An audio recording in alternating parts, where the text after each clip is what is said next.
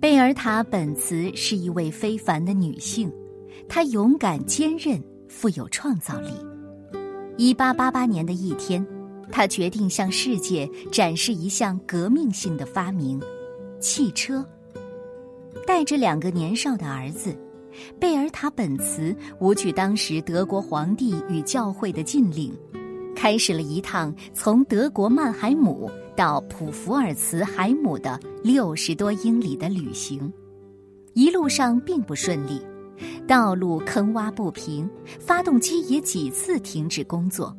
贝尔塔却用他的智慧和勇敢解决了所有问题，驾驶着汽车成功到达了目的地，向世界展示了这一了不起的发明。现代个人旅行的新篇章也由此开启。这是一个发生在十九世纪八十年代末，关于世界著名汽车品牌梅赛德斯奔驰的第一辆汽车的真实故事。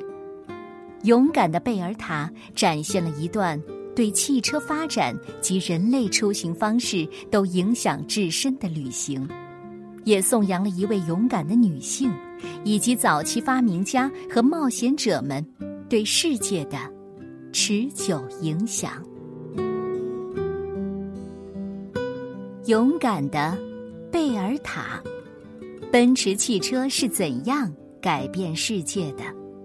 作者来自美国的简·阿德金斯，由张毅翻译，北京联合出版公司出版。天略童书馆向我们推荐。这一天，贝尔塔·本茨轻轻推了推他最大的两个孩子。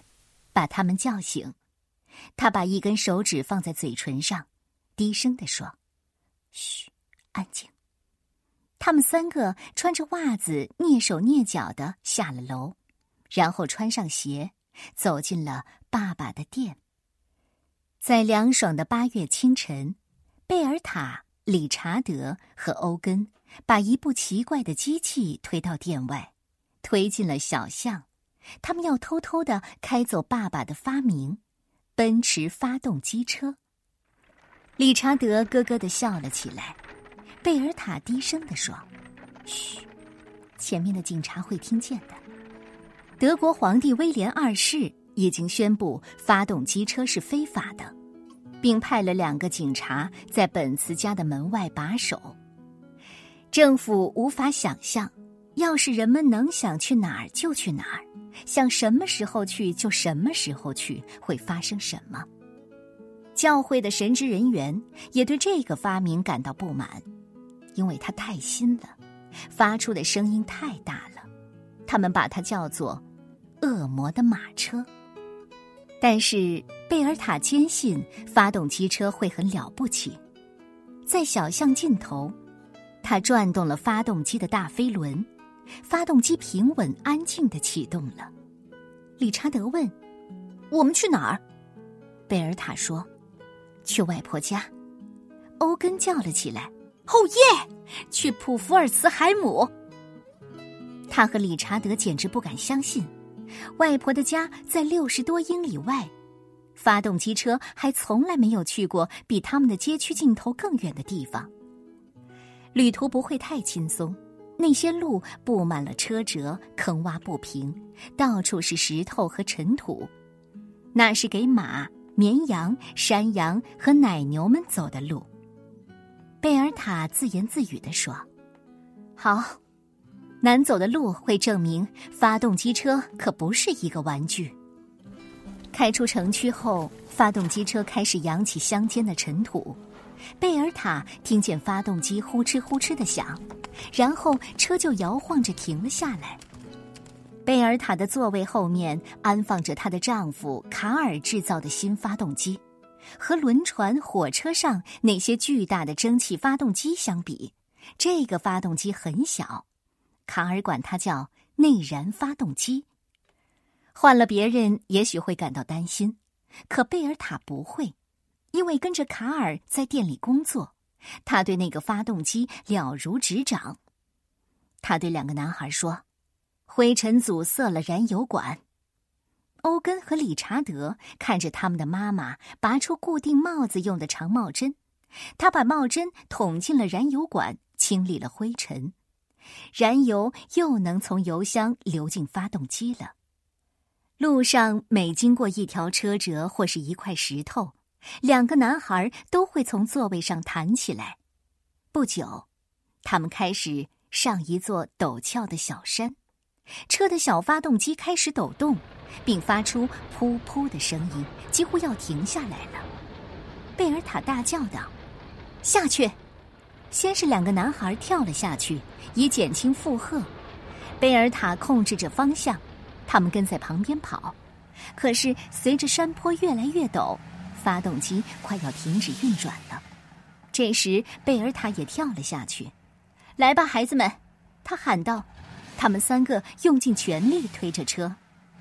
发动机车终于喘息着爬上了山顶，贝尔塔和两个孩子跳上车，车子一路咔嗒咔嗒的颠簸着向山下冲去。哦，太好玩了！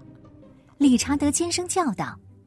当树和灌木从他们身边飞快的掠过时，贝尔塔在脑海中给下一辆发动机车的改进清单上增加了一项：更强的动力，更好的弹簧。几英里后，发动机一声不响的停了下来。这一次，用帽针清理燃油管也不管用了。贝尔塔告诉两个孩子：“你们的爸爸说过，一个好的发动机是渴望奔跑的。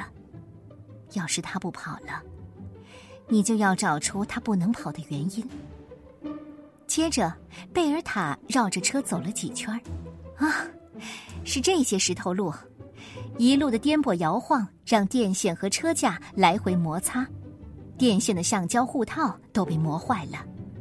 他咧嘴一笑，从她的大裙子下取下了一个吊袜子的橡胶袜带。他把橡胶缠到裸露的电线上。当贝尔塔转动飞轮时，电通向了正确的方向。裹上的橡胶让电在通过电线到达发动机之前无法逃逸，他们就再一次上路了。这时，清晨的凉爽已经消失了，阳光温暖而惬意。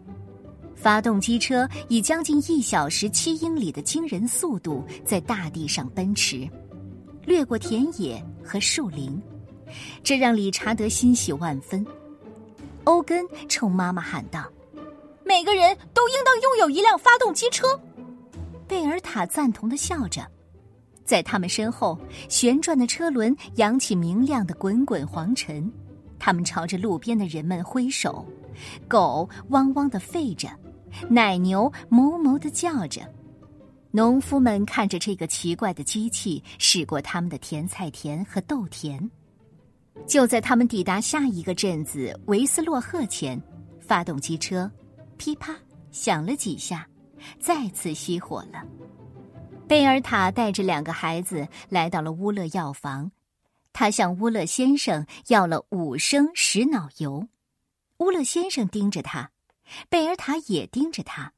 他无法相信贝尔塔需要那么多这种像石油一样的液体，因为他经常是把它作为衣物的除污剂少量出售。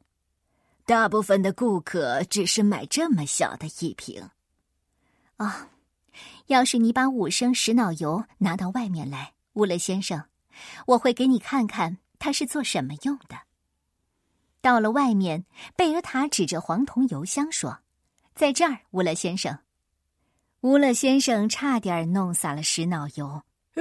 你们是说，就坐着这个东西一路去普福尔茨海姆？是的，乌勒先生，有一天还会去得更远。这时，已经有一小群人围了过来，他们都被迷住了。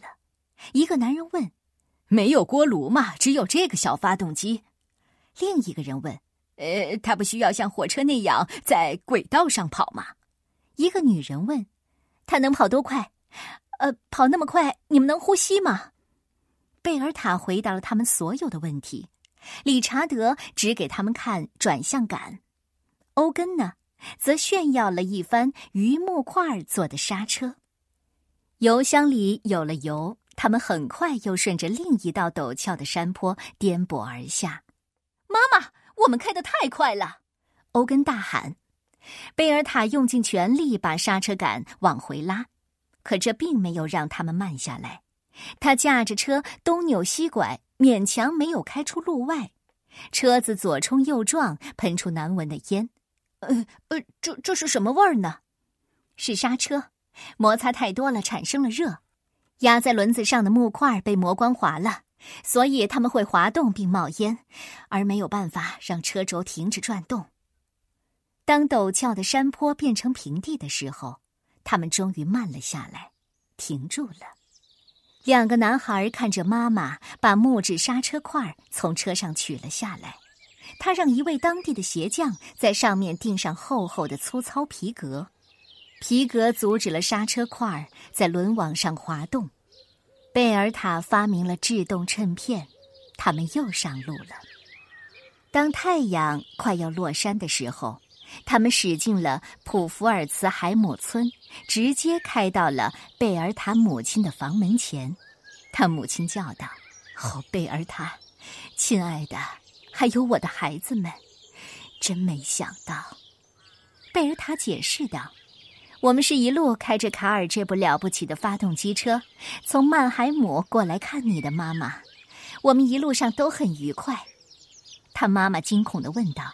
你你是说，你就坐着这玩意儿？贝尔塔轻松地说：“对呀，这并不难。”理查德和欧根互相看了看，咧嘴笑了。他们的妈妈是在开玩笑吗？贝尔塔接着说：“你会看到的，很快其他人也会开着奔驰发动机车来到你的门前。”啊，我我希望不是今天晚上。”他的妈妈坚定地说。当两个男孩尽情地喝着外婆做的汤时，贝尔塔去了村里的电报室。他给卡尔发了一封甜蜜的电报。他知道，他一定在担心。贝尔塔还给几家报社发了电报，那几家报社又告诉了其他的报社，他的旅行故事传到了柏林、巴黎和罗马。关于贝尔塔之旅的激动人心的报纸头条，跑得比发动机车还要快，甚至传遍了全世界。威廉二世皇帝喜欢读到这种关于杰出的德国工程师设计的故事，他让本茨家店门外的警察离开了。教会的神职人员决定，如果一个女人和她的儿子可以乘着恶魔的马车去拜访外婆，那或许。他并不是那么邪恶。卡尔为他的妻子感到骄傲，很感激他勇敢的向全家人以及全世界展示了他的发动机车能做到什么。贝尔塔不认为他做的事有多么不同凡响，他不过是带着儿子们坐着那辆了不起的发动机车兜了一圈贝尔塔解释说：“卡尔，这只不过是到了把它开出去的时候而已。”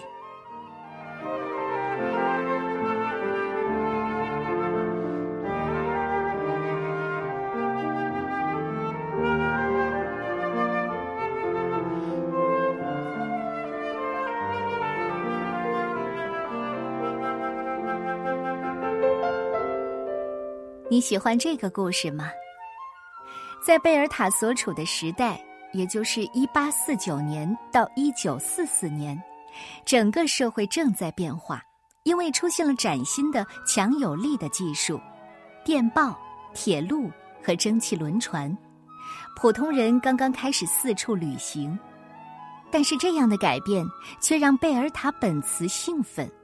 他勇敢、理智又坚强。